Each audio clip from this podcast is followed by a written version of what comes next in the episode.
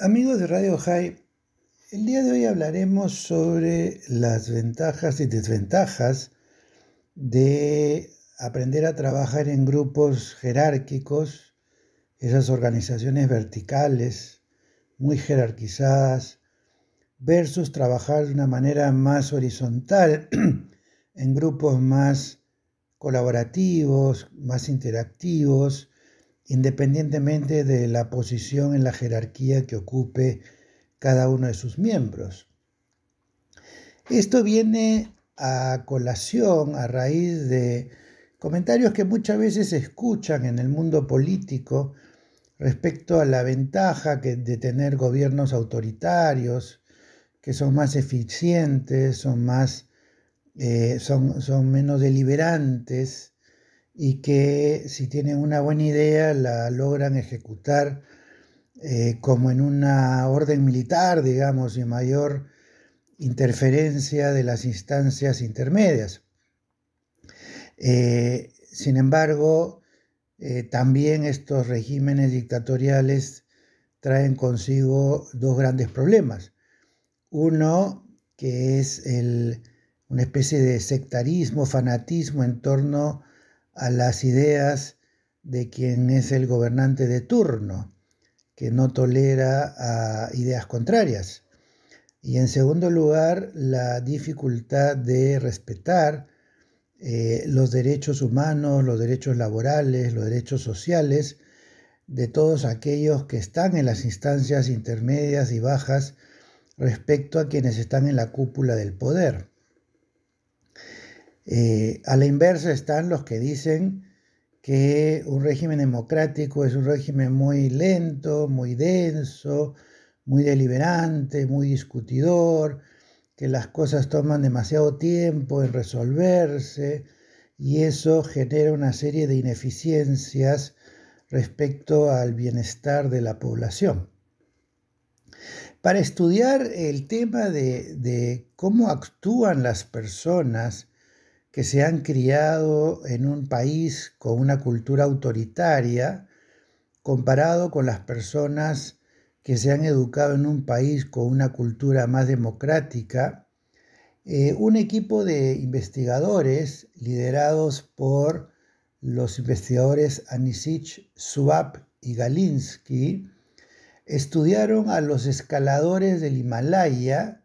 según sus orígenes nacionales analizaron datos de 30.625 escaladores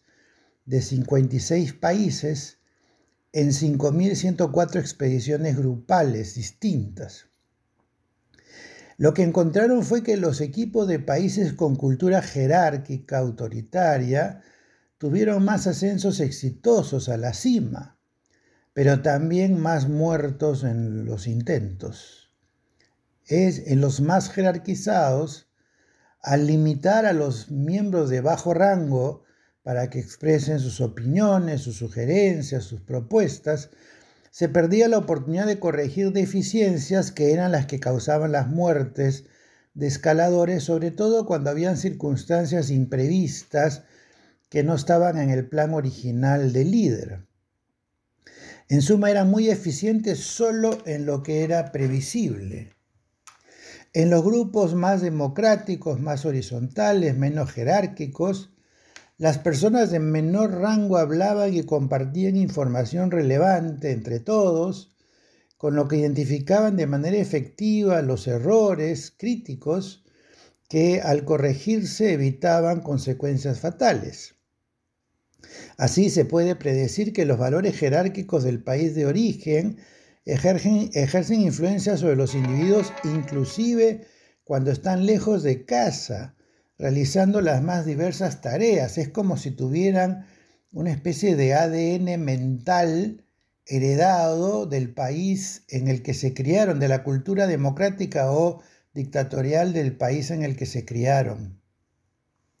Guardando las distancias, podemos imaginar la diferencia en el respeto a la vida de una población que vive bajo patrones democráticos en el que los fines no pisotean los derechos humanos y los dictatoriales en el que los fines desestiman los costos de afectar los derechos humanos. Ayuda a entender cómo educan en valores las personas más allá de lo que digan los textos escolares. Permite entender la importancia que tiene para el futuro de las naciones crear condiciones de vida democrática desde el hogar, desde la escuela, que en América Latina sigue siendo bastante dictatorial y por lo tanto produce egresados que siempre esperan órdenes de alguien para actuar. Eso trae serias limitaciones para innovar y para lidiar con la incertidumbre, como se ha evidenciado constantemente en América Latina en el asunto del manejo de la pandemia e inclusive cuando ya se tiene alguna experiencia con la primera ola, la ineficiencia respecto a la segunda ola, la tercera, la vacunación, el retorno a clases, las posibilidades del trabajo a distancia de los escolares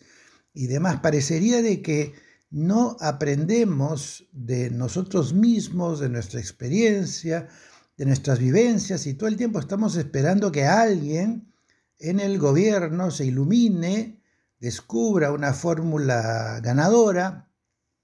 y la reparta hacia el resto de la población. Creo que escenarios inciertos como el de la pandemia, inesperados, que van a requerir enormes esfuerzos de adaptación y aprendizaje a partir de la práctica, de la experiencia,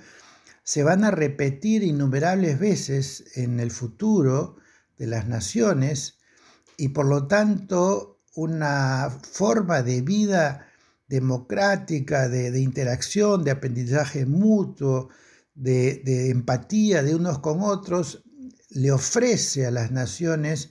mucho mejores opciones de este, salir adelante que simplemente confiar que algún iluminado en las altas cumbres de la jerarquía política o económica o tecnológica resuelva los grandes problemas de las naciones. Hasta la próxima semana amigos de Radio High.